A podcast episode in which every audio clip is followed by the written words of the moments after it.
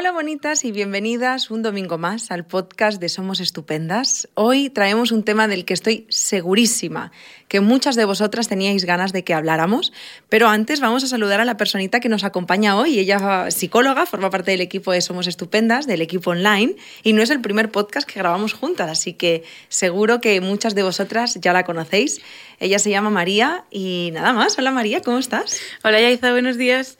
Pues muy bien, muy contenta de estar aquí, la verdad.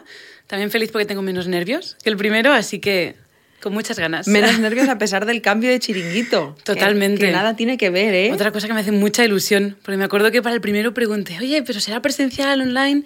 Me dijiste, lo presencial está en camino. Y me encanta que ahora ya estemos aquí haciéndolo en vivo y en directo. Total. Me encanta. Sí, sí, además es que la energía es diferente. Sí, totalmente. Es muy, muy guay. Sí. Jo, María, vamos a hablar de, una tema, de un tema muy interesante, Sí. que es la manipulación emocional. De hecho, te diré que este tema es uno de esos temas que nos proponen las personitas que nos siguen. Muchas veces en Instagram preguntamos, oye, ¿de qué os gustaría que habláramos? Y muchas personas nos hablan de la manipulación emocional. Yo creo que habrá personas que habrán escuchado este término o lo habrán leído.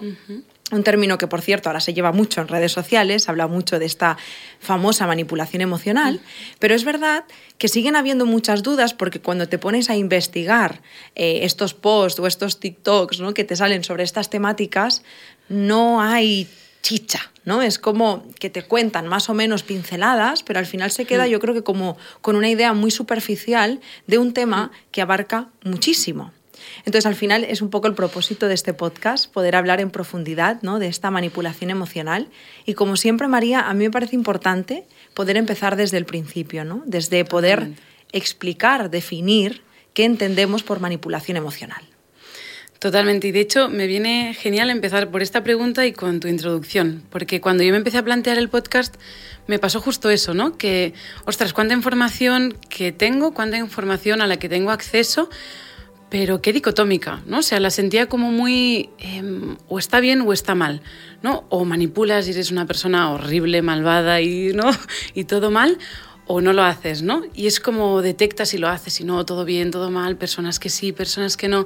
Entonces cuando me viene ese punto, y además al principio sí que me planteaba el podcast desde ahí, ¿no? Desde esa información tan dicotomizada, era como, evidentemente me lo planteaba desde el punto de soy una persona buena, estupenda, que no manipula, ¿no? Y, estaba ahí haciendo como un análisis de qué hace la gente que manipula, ¿no?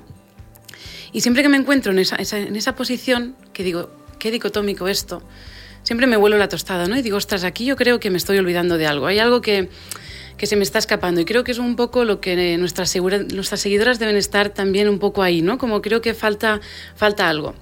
Entonces, en este que es la manipulación emocional, es lo que a mí en esta primera pregunta voy a intentar deshilachar un poquito, ¿no? Y poner un poco de, de luz al respecto.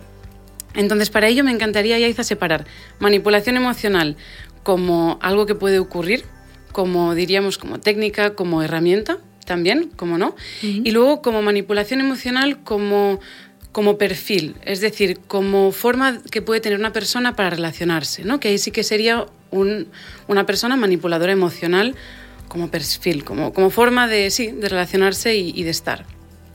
Entonces, empiezo por aquí, ¿no? Sí. Entonces, em, la manipulación emocional como técnica no sería como, por ejemplo, cuando usamos, el, intentamos que la otra persona, ¿no? Piense, actúe o sí, piense, actúe o sienta de la forma que, no- que a nosotros nos hace un provecho personal. ¿No? Entonces, basándonos en esto sería yo, por ejemplo, ¿no? Em, creo que esto antes lo, lo hablábamos, ¿no? Si yo vengo, ostras, y vengo con la idea de que me apetece cenar pizza, ¿no? Y tú vienes con la idea de cenar otra cosa. Yo quizá intento ahí, ¿no? Como, ostras, no, pero es que de verdad el sitio que tú estás queriendo ir, yo no lo acabo de ver, ¿no? Yo prefiero esto, ¿no? Bueno, ahí podemos verlo muy claramente que hay una manipulación. Lo que pasa es que ahí estamos olvidando quizá un poco esa parte más emocional, ¿no? Porque es como, vale, ahí vemos claro que estoy intentando hacerte cambiar de opinión, pero ¿dónde queda la emoción? Entonces, en la manipulación emocional podremos ver que lo que estaremos intentando cambiar no es tanto la opinión de la otra persona, sino lo que siente la otra persona. ¿Vale? Entonces, ¿cómo podríamos ver esto? Lo voy a poner primero en ejemplos porque creo que se va a entender más, más fácilmente y creo que es lo que nos ayuda un poco. Em, por ejemplo, cuando yo me enfado, ¿no? Imagina que yo estoy enfadada contigo, y esto creo que nos habrá pasado a todas en algún momento, ¿no? De estoy enfadada, pero no se lo digo a esa persona, a una tercera persona, quizás sí que le digo, oye, qué enfadada estoy con Yaiza por eso que me hizo. Pero yo luego estoy contigo ¿no? y no te digo nada en cuanto a que estoy enfadada con eso.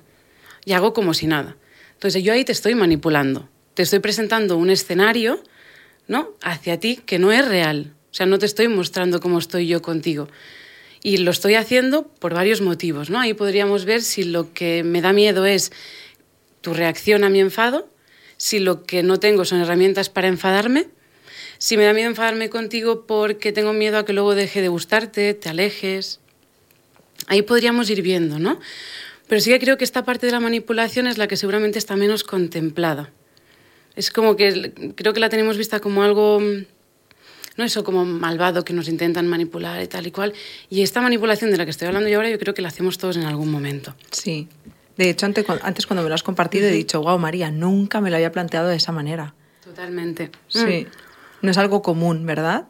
Totalmente. De hecho, yo cuando lo leí por primera vez, para mí, o sea, fue un choque de realidad. lo leí y fue como, wow, mierda. O sea, fue literalmente así de decir, o sea, es, es, cierto. O sea, yo le estoy montando un escenario a esa persona, que no es el que de verdad estoy sintiendo. Entonces, ¿por qué, no? Mm. Y otros ejemplos ¿no? que me venían a la mente cuando preparaba el podcast era, ostras, ¿cuántas veces hemos dicho el no le voy a decir a fulanito que ha pasado esto porque no quiero que se sienta de no sé qué forma? ¿No? ¿Qué, está pasando ahí? ¿no? O sea, le estás creando un escenario, estás manipulando la realidad porque no quieres que fulanito se sienta de una forma o quizá porque no quieres tú lidiar con que fulanito se sienta de esa forma. No, pero estás alterando lo que está pasando allí. Entonces esa sería como la manipulación emocional como técnica por sí sola, ¿no? Mm. que sería como el mentir o como cualquier otra cosa, ¿no? Estaría, estaría ahí. Muy acompañado siempre de la pasivo-agresividad también, que eso no lo había comentado, pero normalmente cuando, cuando estamos manipulando a alguien, desde la complacencia o desde el no poner límites o desde el, o desde el no querer que la otra persona se enfade, sea desde donde sea, no estamos siendo asertivos. ¿no? Entonces también ahí yo creo que es importante que bueno, sería genial que todos fuésemos asertivos todo el tiempo con todo el mundo, pero también hay un poco de, ¿no? de, compasión con nosotras mismas que bueno, sería como muy idílico ¿no? y, poco realista. Y por eso también me apetecía poner esta parte aquí para, bueno, para acompañarnos en qué puede estar el desde dónde, ¿no? Nos puede mover ahí, pero sin castigarnos tampoco. Sí, y de hecho, antes cuando lo hablábamos, antes de ponernos a grabar, he agradecido mucho también que te comentaba, ¿no? Que, que lo quisieras plantear desde ese enfoque. Yo te ponía también el ejemplo de la toxicidad, que creo que son términos que ahora mm, en redes sociales son como muy comunes, que se han puesto como muy sobre la mesa. Y, creo que, como decías, es algo como muy de polos opuestos, ¿no? Y muy asociado a lo que significa ser buena persona, mala persona. Si haces un tipo de manipulación emocional, eres el malo.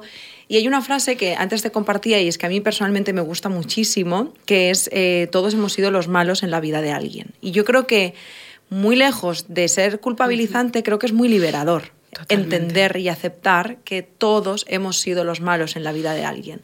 Porque muchas hmm. veces hablamos de experiencias pasadas eh, refiriéndonos a la otra persona como la persona tóxica, que ya fíjate lo peligroso que me parece asociar una conducta a un ser, en plan, tú eres tóxico, tú eres manipulador, porque una o varias veces haya tenido esa conducta. Y como eso lo asociamos directamente a ser una persona chunga de narices. Vale, pero ¿y qué pasa cuando yo, persona buena, se supone, ¿no? Total. De pronto un día eh, hago esta manipulación emocional o hago una conducta que pueda ser tóxica. ¿En quién me convierto? Totalmente. ojo, también, ¿no? Quizá en cómo nos estamos refiriendo a esto. Totalmente. Y por eso, ¿no? Aquí queríamos abrir como este, este abanico, ¿no? Para poder mirarnos todas un poquito, ¿no? El desde dónde hacemos las cosas, porque a veces quizá creo que ahora están, estamos como más cómodas con el complacer, con el no sé poner límites, ¿no? Creo que eso ya está como un poco más masticado, pero al final creo que estaría bien que viéramos que cuando complacemos pues le estamos montando una película a la otra persona, ¿no? Y, y, ser conscientes un poco de eso, ¿no? ¿no? No desde el machaque, no desde la culpa, pero sí del ser conscientes, ¿no? De, oye, que cuando cuando trato de complacer, en realidad no le estoy dando la oportunidad a la otra persona para que vea la realidad y elija libremente cómo se quiere sentir y qué quiere hacer. Total. Que eso es la manipulación al final. Sí. ¿no? Pero pienso también en esos perfiles de personas, eh, María, em, entiendo, y aquí quizá nos vamos a algo muy profundo ya desde, yo qué sé, eh, el apego a la infancia, ¿no? Pero si la única forma en la que tú has aprendido que vas a poder recibir aquello que deseas, porque si tú has nacido desde, o sea, te han educado, ¿no? Desde esa eh, falta de escucha, desde esa invalidación, entiendo que el mecanismo que tú aprendas para conseguir las cosas que necesitas es mediante la manipulación. Totalmente. Totalmente. igual no tengo otro recurso. Totalmente. Y de hecho creo que hacia el final del podcast no vamos a hablar sobre qué podemos hacer un poco aquí, ¿no? Y sí que es cierto que puede ser, de hecho la mayoría de veces cuando usamos manipulación o cualquier otra, cualquier otra técnica o herramienta ¿eh? para relacionarnos que puede considerarse negativa o hiriente para la otra persona, casi siempre se hace desde una falta de herramientas o miedo porque es lo que conocemos. ¿no? Entonces, aquí luego sí quedaremos un poco ¿no? de, herramientas para ver, oye, pues cómo podemos detectarlo y una vez detectado, cómo podemos salir un poco de ahí, ¿no? O cómo, cómo podemos, sí, cómo podemos hacerlo al final, ¿no? ¿Qué, qué pasos puedo dar? ¿Cómo puedo, cómo puedo ver ¿no? si me está pasando y desde dónde me está pasando? Entonces sí que eso me parece súper súper interesante. Pues María, si te parece, hablemos como de indicadores, de esas banderitas, ¿no? ¿Qué, ¿Qué, indicadores nos pueden estar diciendo que mm, hay cierta manipulación en aquello que nos están haciendo o que estamos haciendo? Totalmente. Me encanta que ya le demos este sí. nos están haciendo... pues, em, claro, aquí creo que sería importante que en, en todo momento estamos hablando de esa manipulación emocional como herramienta única, ¿no? Entonces, creo que una, el indicador principal es que, que no haya claridad, que no haya transparencia. Es decir, cuantísimas veces nos encontramos con que la persona te está diciendo algo verbalmente, pero corporalmente y a nivel de acciones es otra. Entonces, cuando hay, esta, cuando, cuando hay este encontronazo ¿no? entre, entre cuerpo y, y palabras, ahí está pasando algo. No, ahí no estás viendo el escenario completo. No, ya sea porque la otra persona no te lo está mostrando o, porque tú no lo quieres ver, ¿no? Ahí ya, veremos. Pero sí que siempre que no haya una claridad o que haya algo, dos piezas que no encajan en una situación, siempre es un buen momento para ver, oye, ¿qué, está pasando aquí? No, ¿a qué le estamos teniendo miedo? ¿Qué estamos ocultando? ¿No? Porque si no, ahí falta algo. Entonces, para mí ese sería como el indicador principal. El segundo es una emoción, ¿no? Sería la culpa. Cuando hay manipulación suele haber mucho ruido con el ¿está bien que haga esto o está mal? ¿Soy buena o mala persona si lo hago? No, hay mucha historia con el, ¿no? Con, el dudar. De repente no estás segura si... A veces puede ser hasta con lo que quieres comer, ¿eh? con el ejemplo tan sencillo que poníamos al principio. Cuando de repente hay confusión y sensación hasta un poco de, de presión, ¿por qué elijo? ¿no? ¿Por qué hago? ¿Por qué digo? Y acompañado puede ser incluso ¿no? de, culpa, para mí esos son indicadores indispensables, ¿no? porque hay algo ahí que no te está dejando estar cómodo con lo que sientes y con lo que piensas. Entonces, ¿qué, qué está pasando? ¿no? ¿Qué se está moviendo ahí? ¿Es porque el otro me está forzando o porque yo estoy intentando ocultar algo? ¿no? Ahí puede ser cualquiera de las dos opciones. Entonces, para mí eso serían como las, las, las red flags más importantes dentro de esta manipulación. Antes has mencionado los ejemplos y yo me pregunto, porque además pienso, ya no solo desde tu experiencia personal, que también como profesional, las personas que acompañan, por si a alguien que está escuchando este podcast le pueda quedar alguna duda de, pero, eh, pero esto ha bajado a la calle, ¿no? Yo cuando me relaciono con mi madre, con mi tía, con mi pareja, con mi amiga, con mi amigo, ¿Cómo se llevaría esta manipulación en nuestro día a día? O sea, ¿qué tipo de ejemplos nos podemos encontrar más gráficos? Perfecto. Para mí aquí sería muy importante, porque hasta ahora hemos estado hablando de la manipulación, eso, ¿no? Como elemento único dentro de una persona con muchas otras herramientas. Mm.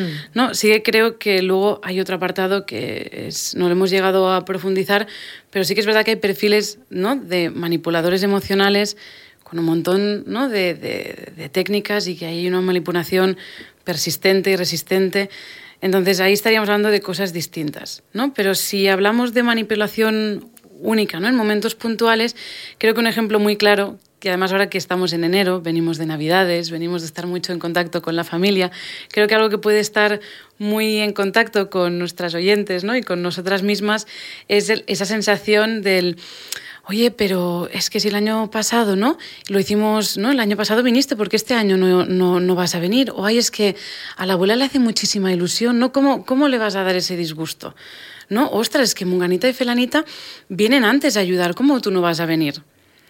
¿No? Estos serían como unos pequeños ejemplos ahí de tirarte un poco la pelota, de decir, oye, ¿cómo, ¿no? ¿Cómo, cómo vas a hacer sentir? ¿No? Está en tus manos cómo se va a sentir esa persona. Dejarte ahí un poco de qué escenario le vas a montar. Y ahí, ahí nos están manipulando, ¿no? Es una de, no me importa con qué escenario vengas, ¿no? Quiero que elijas un escenario que me va bien a mí, o que le va bien a la abuela, o que nos va bien como familia. No se podría ser un, un ejemplo. Un ejemplo que, por cierto, no hacemos con él, ¿eh? Quiero decir... Total. todo el rato. Todo el rato. Absolutamente todo el tiempo. Y creo que pasa muchísimo, que lo hemos hablado, ¿no? Pero con el enfado. O sea, con el enfadarnos creo que hay un, hay un problema, creo que hay como mucho ocultismo. ¿No? Es decir, está toda esa parte de enfadarse mucho y de una forma que quizá no es bien recibida, ¿no? como con agresividad o malas formas y hiriendo muy directamente, y parece que luego está el no enfadarse nunca. No, creo que es súper difícil encontrar ese punto medio y en encontrar en ese punto medio es donde, donde podemos encontrar más ejemplos. ¿no? Y es lo que decíamos de ahora que pedíamos, ¿no? Ejemplos que estén un poco más, más asentados, ¿no? Y es como, em, pues imagínate que has quedado con tu pareja y tu pareja llega tarde a casa. Y a ti te ha molestado que haya llegado tarde a casa, ¿no? Pero por A o por B, pues tú no le quieres decir en cuanto llega, oye, pues me ha molestado que hayas llegado tarde a casa. Ahora mismo estoy molesta, ¿no? Porque siento que quizá em, pues no has respetado mi tiempo. O, ¿no? Yo tenía en mente cosas que quería hacer y podría haber estado haciendo otras cosas y me ha dado la sensación de que no había un respeto hacia eso. ¿No? Entonces, me gustaría saber cómo lo has vivido tú, cómo ha sido, cómo ha pasado, si lo tenías en mente para otras ocasiones, ¿no? Ponerlo encima de la mesa. La mayoría de veces no ocurre eso, ¿no? Entonces, muchas veces puede ocurrir que la pareja llegue, ¿no? Y tú, pues quizás estés así como distante, ¿no?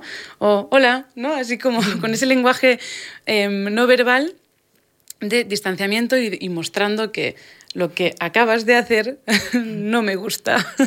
Entonces, ahí sería, una, ahí sería otro, otro, otro escenario, ¿no? De te estoy manipulando y lo que estoy buscando aquí es que te sientas culpable sin decírtelo.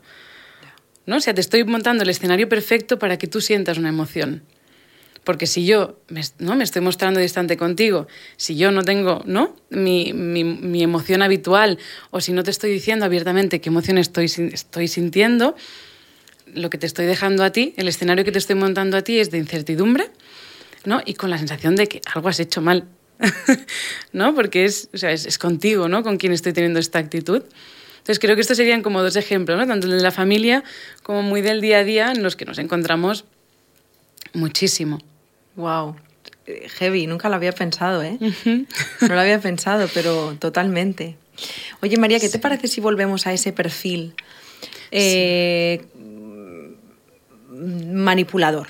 Porque ya hemos dejado claro de que al final todas las personas, de que al final esto como conducta, pues, es, pues está ahí, lo hacemos todas las personas, pero sí que hay un perfil, ¿no? Quizá Totalmente. un poquito más manipulador.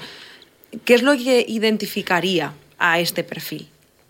Me encanta que le podemos dar espacio esto en el, en el podcast porque me daba mucho miedo que esto pudiera ser luego como una, un escudo a personas que quizás sí que lo hacen ¿no? de una forma consciente y que es muy hiriente, ¿no? Entonces, vayamos a ver este perfil manipulador, ¿no? La diferencia con la manipulación es que en el perfil manipulador emocional se da de forma persistente y mantenida en el tiempo. ¿De acuerdo? Otra gran diferencia es que en la manipulación emocional yo estoy intentando manipularte en esa situación concreta, ¿no? Por ejemplo, llegas a casa y yo no quiero que veas que estoy enfadada. ¿No? Quizá porque me cuesta enfadarme o porque no sé poner límites o porque no sé gestionar los conflictos. Ok, eso sería un punto. Estoy tratando de cambiar esa escena. Pero en el perfil manipulador emocional lo que intenta la persona no es cambiar una escena. Lo que intenta cambiar es la forma en la que la persona ve al manipulador, a sí misma y al mundo. Es decir, es un cambio mucho más complejo y que abarca toda la realidad de la persona que está siendo manipulada. Entonces, aquí ya vemos una diferencia muy abismal. La manipulación por sí sola se dan una vez en un momento concreto y en la manipulación emocional como perfil se está dando todo el tiempo, se alarga, se alarga, se alarga y tiene unas consecuencias devastadoras en la persona que es manipulada. Porque trabaja muchísimo con la autopercepción, el autoconcepto y igual que antes hablábamos, ¿no? De que un síntoma de que te están manipulando, esa sensación de culpa, esa sensación de, ostras, no sé estoy haciendo esto porque quiero, cuando estamos sometidas a un perfil manipulador emocional, es más bien una, una sensación de pérdida de identidad. O sea, ya no es que me sienta forzada, es que ya dudo de qué cosas estoy haciendo forzadas y cuáles no, de qué está bien y qué está mal, de qué siento, si lo que siento está bien. ¿no? Y hay como toda una duda de, de quién soy y si está bien quién soy y quién no. Entonces, creo que con esto ya se ve claramente una, una diferencia entre una cosa y la otra. Y sí que me gustaría, ¿no? porque hay unas, eh, unas fases ¿no? Para el, en cuanto al perfil de manipulador emocional. Creo que todos hemos podido leer en redes ¿no? palabras como pues, eh, luz de gas, chantaje, ¿no? pues castigos como la ley del hielo. Entonces me gustaría aquí hacer como un pequeño esquema breve para entender que todas estas palabras que escuchamos sueltas forman parte del esquema de, de un manipulador emocional. Total. Es, y, y, es necesario que se den todas y en un cierto orden. ¿no? Es decir, es muy importante que el manipulador emocional es muy distinto antes de conocer a la víctima y de tener un vínculo con esa persona a después. Y esto se ve un montón en, en, experimentos que ya sabes que a mí me encantan, en el otro podcast también los compartí, en experimentos sociales de que necesitas conocer a la víctima para que te dé esa puerta de entrada. Eso se utiliza mucho en la manipulación, en, para comerciales ¿no? y anuncios y demás. Y en el manipulador emocional también. Entonces, su, su forma de actuar con la persona antes y después de tener el vínculo es muy distinta. Una vez tiene el vínculo y tiene detectado cuáles son las debilidades, en qué cosas esa persona no tiene una opinión todavía firme, clara, pues una de las primeras partes ¿no? sería el, efecto luz de gas, ¿no? y es en el que implica que la otra persona intenta cambiar tu, tu percepción ¿no? de la realidad y de si lo que tú has vivido es cierto o no y de si eso encaja o no con tus, con tus valores. Entonces, un ejemplo, por ejemplo, ¿no? sería eh, esa persona me dice un día, ostras, qué, qué, feas tienes las piernas, ¿no? Ahora o qué diferentes las tienes de antes, ¿no? ¿Cómo, cómo, cómo han cambiado, ¿no? Para mal. Y, ostras, tú sientes ese comentario desvalorizador, hacia ti y, te ofende, ¿no? Te, te duele. Y luego esa persona te dice, ostras, pero yo estoy siendo sincero contigo. ¿Para ti no era importante que fuese sincero? ¿No? Y mira ahí esa vuelta de hoja, ¿no? En donde, ¿vale? Yo cojo a un comentario para desvalorizarte y cuando tú te ofendas voy a usar un valor que tú sí tienes claro en tu persona para que compres ese mensaje. ¿no? Porque al final, si va, si va con algo que tiene que ver contigo, y ese es el primer punto en el que el manipulador emocional va a empezar a generar muchísima duda con tus valores, ¿no? tu valor, tu persona, ¿no? en esa confusión que hablábamos, ¿no? más general, que se da cuando es persistente en el tiempo. Entonces, después de este primer punto tendríamos el chantaje, que es otra otra herramienta. Creo que a veces, de hecho lo hablábamos antes de empezar el podcast, ¿no? La confusión entre chantaje y manipulación, ¿no? Es lo mismo, no es lo mismo. ¿Cómo, ¿Cómo funciona? Yo estuve chafardeando bastante antes del podcast ahí en plan, a ver esto, ¿no? Exactamente dónde está, dónde está la línea, ¿no? ¿Qué diferencia? Y podríamos decir que en el chantaje es una cosa que se da de forma como muy directa y muy clara, ¿no? Es decir, si no pasa esto, pasa lo otro. Si no haces esto, pasa lo otro, ¿no? Si yo te estoy pidiendo que esta noche no vayas con tus amigas y vas, no es porque no me quieres, no es porque no, es porque no, te, porque no te importo. Entonces puede ser que no lo veamos como chantaje, pero claramente podemos ver si no haces A, es B. ¿no? Entonces ese, efecto eh, de consecuencia lo podemos ver muy claramente. Y en la manipulación, como ya hemos estado viendo, no es tan claro, ¿no? porque tiene muchos más elementos. Entonces, dentro de un manipulador emocional utilizará el chantaje entre sus técnicas. ¿Vale? Luego encontraríamos los castigos, que aquí creo que hemos podido ver mucho en redes también, por ejemplo, la ley del hielo, mm. ¿no? el silencio devastador como respuesta. ¿No? Es, hay, eh, bueno, está la ley del hielo y hay muchísimas formas más de castigar, ¿no? La retirada del afecto, que no tiene por qué ser desde el silencio, ¿no? Pero muchísimas formas en las que la persona manipuladora conseguirá que tú vayas relacionando que cuando no haces lo que esa persona quiere o espera de ti, estás mal con esa persona. Y desde ahí es donde se empieza a alimentar también la culpa, porque además ¿no? todo eso irá ligado con que es algo que tú estás generando. Y ahí es donde todo se va entrelazando. ¿no? Y si, si vamos siguiendo ¿no? todo el hilo, en salud de gas, en la que vas perdiendo autoconcepto, autopercepción, si además esa persona que ya ha creado un vínculo contigo al principio súper importante, ¿no? Empieza a tener situaciones o reacciones aversivas hacia ti cuando haces depende de qué cosas, en tu mente, ¿no? Esa parte conductual que tenemos, ¿no? Todos vas a ir aprendiendo qué cosas sí funcionan y qué no. Y sin querer acabas, acabas actuando como esa persona espera que actúes. Y no porque tú lo estés decidiendo activamente. Entonces, eh, los dos últimos puntos ¿no? que serían súper importantes sería el miedo, que ahí lo, siempre que ya hemos pasado por todas esas fases, hay un miedo a expresar, ¿no? Hay un punto en el que lo que piensas, lo que opinas, lo que sientes, viene acompañado un poco de miedo y de duda. Porque es como un poco el eh, cómo será, ¿no? ¿Qué, ¿Qué reacción tendrá esto? Sobre todo cuando hay cosas a las que la otra persona no habrá reaccionado todavía, ¿no? Es como, vale, ya tengo claro que que me ponga una falda no le gusta, pero ¿y un pantalón ajustado? uy, esta camiseta, ¿no? Te vas de compras y esta camiseta, ¿qué reacción, no? Empiezas a tener miedo, dudas sobre qué está bien, qué está mal, qué reacciones producirán esa persona. No sé, sería otro punto. Y el último, que es el que hace que nos mantengamos al lado del de la persona manipuladora, es la victimización, ¿no? Indispensable para que esto se sostenga en el tiempo, porque si no, claro, chimpún, aquí te quedas, ¿no? Y no quiero formar parte de esto. Pero llegados al punto en el que quizá destapamos un poco el pastel, porque hoy estoy harta de sentir que hago todo mal, de sentirme culpable, de es que no puede ser que siempre, ¿no? Entonces la persona manipuladora se convierte en víctima. ¿No? Hace, hace una transformación allí y el cómo puedes pensar es que ya sabes cómo soy, es que ya sabes que yo no me sé expresar o que me cuesta mucho, pero es que en realidad es porque te quiero mucho, es que no sé hacerlo de otra forma, por favor, que yo no puedo estar ¿no? en la, posición de víctima en la que de repente parece que está en nuestras manos que esa persona ¿no?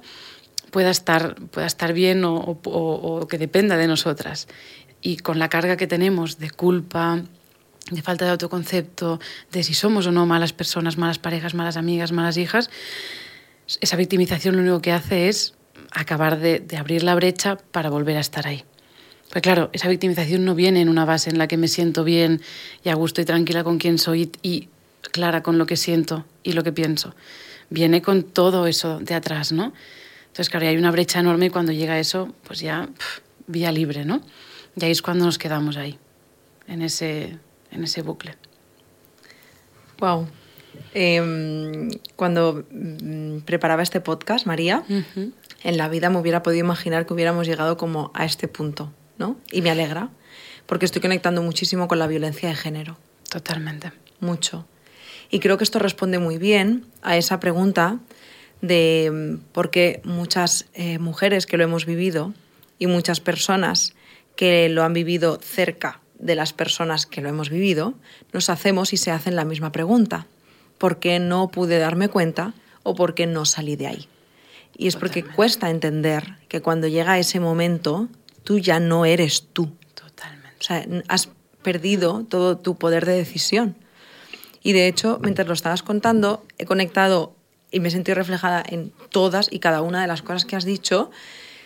Y hay una en concreto que me ha conectado mucho porque a mí personalmente fue lo que más me costó, fue cuando tú logras salir de esa relación con toda la dificultad que eso implica, darse cuenta, porque ya hemos visto que nada fácil, y de pronto te das cuenta de que no sabes quién eres. es Tardé años en volver a darme cuenta qué música me gustaba, cómo quería vestir, qué quería estudiar, o sea, ¿quién narices era yo? No lo sabía. Totalmente. Es que, eh, mira, de hecho, es algo que con lo que quería que saliera también, ¿no? Porque también a nivel personal es algo con lo que conecto muchísimo y, y que de hecho siento que aún estoy como construyendo, ¿no? Quién soy después de haber salido de una situación así y me encuentro mucho en sesión con personas que, aparte de que se están reconstruyendo, ¿no? Después de haber salido de, de haber estado mucho tiempo ¿no? con manipulación emocional repetida y sostenida en el tiempo, y de que no sabe quiénes son, y además a eso se le añade una culpa, una culpa enorme por cómo no me pude dar cuenta, cómo pude permitirlo, o sea, o sea ¿cómo? ¿No? ¿Cómo? Y una sensación de, estupidez, de que es, es, o sea, es devastadora y dolorosísima. Sí. Y, y, y para mí era muy importante venir a explicar cómo funciona para hacer un llamado ¿no? a todas esas personas que, que estén en ese punto de que no es un tema que vaya con, ni con Yaiza, ni conmigo, ni, ni contigo que nos estés escuchando, que, que sientas ¿no? Que, que no te diste cuenta. Es que la manipulación emocional se llama así porque funciona. Entonces, estás manipulada en ese momento, ¿no? Y no, no estás pudiendo ver, tú sola no, no, puedes salir de ahí. O sea, está todo alterado. Un poco show de Truman. Tú no estás viviendo la realidad, estás desconectada de quién eres, qué necesitas, qué es lo, qué es lo que sí, lo que no. Entonces, súper importante para que ¿no? esas personas no se lleven la carga de que además ha sido su culpa no darse cuenta. O creo que eso es muy doloroso, muy, muy doloroso. Sí. Pues me alegro, yo también, María, de verdad que haya salido este mm. tema y hemos mencionado una parte importantísima que es la violencia de género, pero eh, podemos hablar de relaciones eh, de familia directa, figuras de apego, en plan mamá, papá. Totalmente. Y salir de ahí cuando de pronto sales a la vida adulta y dices, ¿qué narices? Totalmente. ¿Qué narices? ¿no? Totalmente. A lo que he estado expuesta toda mi vida o tantos años de mi vida. Sí, es violencia psicológica al final, la Sí. manipulación. De hecho, yo tenía aquí apuntado, ¿no? aunque ya lo hemos dejado bastante claro, si, si esto se da solo en relaciones, eh, vínculos afectivos, porque creo que se habla mucho de la manipulación en pareja. Pero sí, totalmente. la manipulación está en, toda la- en todas las relaciones. Y tanto. Y Laborales. hecho, todas. Mm. Todas, todas, todas. En laborales se ve muchísimo también, ¿eh? De hecho, cuando no parece que hay empresas en las que se valora muchísimo ¿no? el, el premio al mejor empleado. Y el mejor empleado es aquel que ha trabajado 10 horas en vez de 8, que no ha pedido pagas extra, que trabaja el fin de semana, que no apaga el teléfono de empresa el fin de semana y a eso se le premia. ¿no? Y es como, oye, que todo el mundo vea que eso es lo que está bien y que, ¿no? y, y que, que es lo que no está mal, ¿no? Entonces sí, es la- esa manipulación se da en todos los ámbitos, no hay nada que, no hay nada que escape. De hecho, aquí hemos hablado mucho ¿no? de una manipulación de tú a tú, pero también se puede dar de, de una persona individual a un grupo. ¿no? Eso en las empresas, por ejemplo, pasa mucho, o en las familias, cuando hablábamos ahora de la parte esta de Navidad, ¿no? Cuando hay todo un sistema, al final un sistema funciona con unas normas, ¿no? Entonces, cuando alguien se sale, normalmente el sistema suele presionar para que la persona que se está saliendo, ¿no? Como volver, devolver la oveja al, Sí. al ramat, ¿no? A la- Al rebaño. al rebaño. Entonces, em, sí, lo podemos ver en, en- en cualquier escenario. Por eso es importante estar atentas, ¿no? Y, y sobre todo, creo que una forma muy importante, em, creo que es como el escucharnos, ¿no? Y sé que eso a veces puede ser difícil y sobre todo si ya estamos dentro ¿no? de, de una dinámica, sobre todo esto que vamos a decir ahora es para alguien que no esté metido dentro de, ¿no? para no poner esa presión de cómo yo no pude hacerlo en su momento. ¿no? Pero sí que una forma de evitarlo quizá o de poder es detectarlo en las primeras fases ¿no? Cuando, y escucharnos y esa sensación de, oye, ¿por qué no he hecho lo que estaba sintiendo? O, o ¿por qué me ha dado miedo decirlo? ¿O por qué cuando lo he hecho me he sentido mal? O sea, al final que yo me sienta de una forma u otra o que piense de una forma u otra, no tiene que tener la connotación de que eso me haga mala persona o me haga sentir culpable. Entonces, creo que ahí está como algo que nos puede aferrar a, a que no nos ocurra, ¿no? El, cuando no estamos dentro. Claro. Sí, de hecho, fíjate que ya ha quedado más que dicho, pero era una de las eh, últimas preguntas que, que tenía para ti, que es, joder, y con este panorama tan devastador Ujú. eh, y tan poco esperanzador, porque realmente es que es heavy, Mm. eh, porque hay, hay un punto que me parece importante remarcar, que lo has dicho tú muy bien, es que la persona que va a manipular sabe muy bien quién es la víctima. Este factor no se nos puede olvidar, Totalmente. no es aleatorio. Totalmente. No te has cogido a ti porque ah, pues me has venido aquí de bien, Total. no. O sea, No, no. es que la manipulación empieza antes incluso de que tú sepas ¿no? que esa persona se ha acercado a ti ya un poco Totalmente. con esa intención. Y justamente te iba a preguntar eso, ¿qué, qué- con qué herramientas contamos para poder evitar caer en este tipo de relaciones? ¿no? Porque, ostras, es que nadie está exenta. Fíjate que muchas veces dices, con lo fuerte que soy yo, ¿no? Con, Totalmente. Con lo espabilada, con... Bueno, pero es que esto no va de, esto no va de ser fuerte, ¿sabes? Totalmente. Es que además esto se escucha muchísimo en sesión, ¿eh? Muchísimo. Ya no solo porque sea con pareja, sino con familia, con todo, ¿no? Es como, ¿cómo me ha podido pasar, no? Es como que eso al final, cuando te pasa algo así, es muy difícil sacarlo de tu identidad y que eso no implica en quién eres. Entonces sí que creo que aquí podemos acompañar. Yo había traído, ¿no? Algunas preguntas que creo que que pueden ayudar mucho ¿no? en este momento, porque al final eh, lo más importante, y lo, lo, dije en el otro podcast, y para mí es casi siempre la base de cualquier cosa, es el desde dónde, ¿no? el pararnos un momento a ver, vale, desde dónde me estoy sintiendo así, desde dónde pienso esto, de, el, el, desde dónde, ¿no? y si no es desde, desde algo que me está moviendo a mí, aunque sea desde la tristeza o desde el enfado, eso, o sea, eso sería mucho mejor que no desde el querer comprar un escenario o del forzarme. ¿no? Entonces, el poder preguntarnos, ¿no? ¿Cuáles son mis necesidades? Con este tema en concreto. ¿no? Porque a veces creo que si lo vemos en algo global o muy generalizado, no es como, ¿cuáles son mis necesidades ahora? Mm. Ostras, Marías, no sé, porque justamente no sé qué quiero estudiar o si me quiero vivir fuera o no, a veces puede ser como colapso. Entonces, vayamos por partes pequeñas, ¿no? En temas concretos, puedes empezar por un día en ir a cenar, ¿no? Porque muchas personas tienen incluso ¿no? dificultad en decir, oye, pues eh, es que me, me, me, angustio, ¿no? Cuando tengo que decir, prefiero que decir a la otra persona. Pues no, parémonos un momento. Oye, ¿cuáles son tus necesidades concretas con un tema concreto? Y acostúmbrate a preguntarte siempre y a tú saberlo. No quiere decir que luego vayas a exigir que eso se dé, pero preguntártelo y saberlo. Y tener eso ubicado en ti. Porque eso va a hacer que luego desde fuera sea, sea, más difícil o que puedas contrarrestar cuando alguien te está forzando a coger otro camino. O será más fácil que detectes que te duele o que te angustia soltar lo que tú estabas sintiendo o necesitando. Porque muchas veces no conectamos con emociones al soltar nuestras necesidades porque no sabíamos que las teníamos. ¿No? Yo creo que esto pasa mucho cuando sales de, precisamente, ¿no? quizá de una relación de maltrato psicológico y de manipulación emocional, que luego te encuentras con una persona que te trata como una persona, ¿no? Desde el respeto y, no te das cuenta del montón de necesidades que te cubre y que no sabías ni que tenías o que podías pedir que te cubrieran, ¿no? Es, ahí entra un poco... Entonces, el darnos cuenta que están ahí, ¿no? Como primer punto. Luego, el, eh, es realmente necesario, ¿no? Ceder, complacer o esconder las cosas que estamos sintiendo para evitar qué también, ¿no? Es decir, ¿Qué, ¿Qué está pasando aquí? Poner un poco de luz, porque si estamos empezando con un vínculo con alguien, sea del tipo que sea, y siento que necesito esconder cosas, o ceder, o complacer, vale que puede que yo tenga dificultades ¿no? en, en poner límites, pero en el desde dónde. ¿no? Para tener claro si ahí solo hay un tema ¿no? de, de, de que yo tengo que aprender mis herramientas, o, o, o darnos cuenta, a ver si la otra persona me está jugando unas cartas que yo no estoy viendo. ¿No? Entonces, ser conscientes, vale, aquí estoy cediendo, aquí estoy complaciendo, no decimos que dejamos, dejemos de hacerlo porque eso a veces es difícil, ya hemos dicho que... Pero preguntémonoslo, ¿no? ¿Desde dónde? Y por último, ¿no? que para mí esta es como la más clave, ¿no? Es necesito manipular quién soy, qué siento y qué necesito para sentirme amada.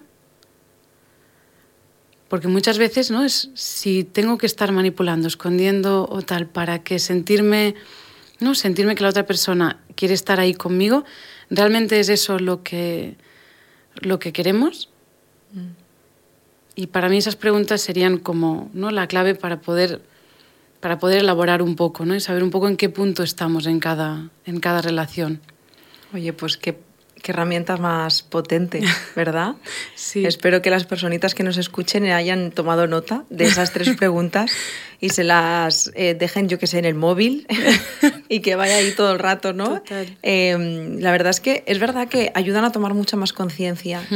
Y me ha gustado una cosa que has dicho, que lo he extrapolado, por ejemplo, con la prevención del ASI, ¿no? del abuso sexual en la infancia, que no puedes, no puedes prevenir literalmente que eso ocurra, no. pero cuando tú informas a la persona, cuando tiene herramientas, va a saber eh, sí. va a dejar de ser una víctima tan, tan accesible, ¿no? Y, yo, y una, la primera pregunta me ha recordado a eso, ¿no? Que quizá lo que has dicho, el, ese tener más conciencia, el cuestionarme más las cosas, va a hacer que no sea una víctima quizá tan accesible, ¿no? Para una persona que... Totalmente. Hmm. Y me, me, gustaría añadir, porque hay una... ahora que lo tenía en mente, ¿no? Sobre todo, cuando haya cosas ocultas, ponerlo encima de la mesa. O sea, no hay nada que desmonte más a una, a una manipulación, ya sea desde alguien que no sea un manipulador, a un manipulador, que el no compremos cosas que vengan turbias, que no estemos viendo claras, que nos hagan sentir cosas confusas. Preguntemos, ¿no? Oye, exactamente, ¿no? Cuando me decías que no pasaba nada, pero yo te veía extraño, ¿qué estaba pasando? ¿No? Me incomoda que no veo tu lenguaje verbal y tu lenguaje corporal como una misma línea. Puede ser, porque estoy viendo, ¿no? No me está siendo cómodo esto. ¿Cómo pongámoslo encima de la mesa? Mm. Porque eso hace que deje de existir la manipulación como tal. O sea, que no pueda persistir. Claro. Porque le estamos poniendo luz. Sí, siempre digo, las cosas encima de la mesa y mirándola a los ojos. Totalmente. jo María, gracias de corazón por este podcast. Me ha gustado muchísimo, he aprendido mucho y gracias también desde lo personal, ¿no? Porque cosas que has compartido me ha ayudado como quizá a comprender mucho mejor mm. cosas, experiencias de vida a las que nos enfrentamos, me he enfrentado, he vivido, que de pronto, aunque lo supiera quizá con pinceladas, hoy ha sido como ahora lo entiendo. Y entenderlo también me ayuda quizás a ser un poquito más compasiva conmigo, ¿no? Y a recordarme, y espero que a las personas que nos escuchan también, a recordarse que, que lo hemos hecho bien. Simplemente pues que nos han pasado estas cosas, que nos mm. pueden pasar a todas y que esto no va de ser fuerte ni débil, ni nada que ver con eso. Y que no es nuestra culpa. Así que gracias de corazón. Muchísimas gracias a ti también.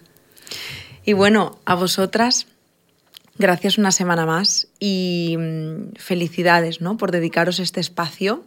A mí sí que me gustaría decir, y creo que en esto estaremos de acuerdo María y yo, sabemos que es un tema que puede remover muchísimo, especialmente para las personas que podáis estar en una situación en la que os habéis sentido reflejada y quizá en este momento eh, hay mucho ruido y hay mucho malestar que se ha podido despertar en ti después de estos minutos de podcast. Yo quizá te invito a que busques un lugar o una persona con la que te puedas sentir un poquito en paz, encontrar ese espacio seguro en el que poder incluso compartir cómo te estás sintiendo y mm, pedir ayuda si la necesitas, porque yo sé que a veces nos cuesta, yo sé que a veces va en nosotras el yo sola puedo, esto no va conmigo, yo me arreglo sola, siempre lo he hecho sola, tampoco es para tanto, no es tan grave, ¿no? Y luego te das cuenta de que pues quizá no. Hay personas, hay profesionales como María que pueden tendernos la mano y acompañarnos en todo este proceso y me parece súper valiente, de hecho, que lo hagamos. Así que aquí estamos, si queréis y nos necesitáis, estamos online, presencial, o sea que felices siempre de ayudaros y estar con vosotras. Y nada más. Daros las gracias también por vuestras puntuaciones en Spotify o en la plataforma que sea que nos ves y nos escuchas, porque es una forma muy bonita de decirnos gracias por esto que hacéis, me llega, me sirve y nos emociona mucho. Así que gracias por eso también. Y nada más, simplemente deciros que nos vemos y nos escuchamos la semana que viene. Chao.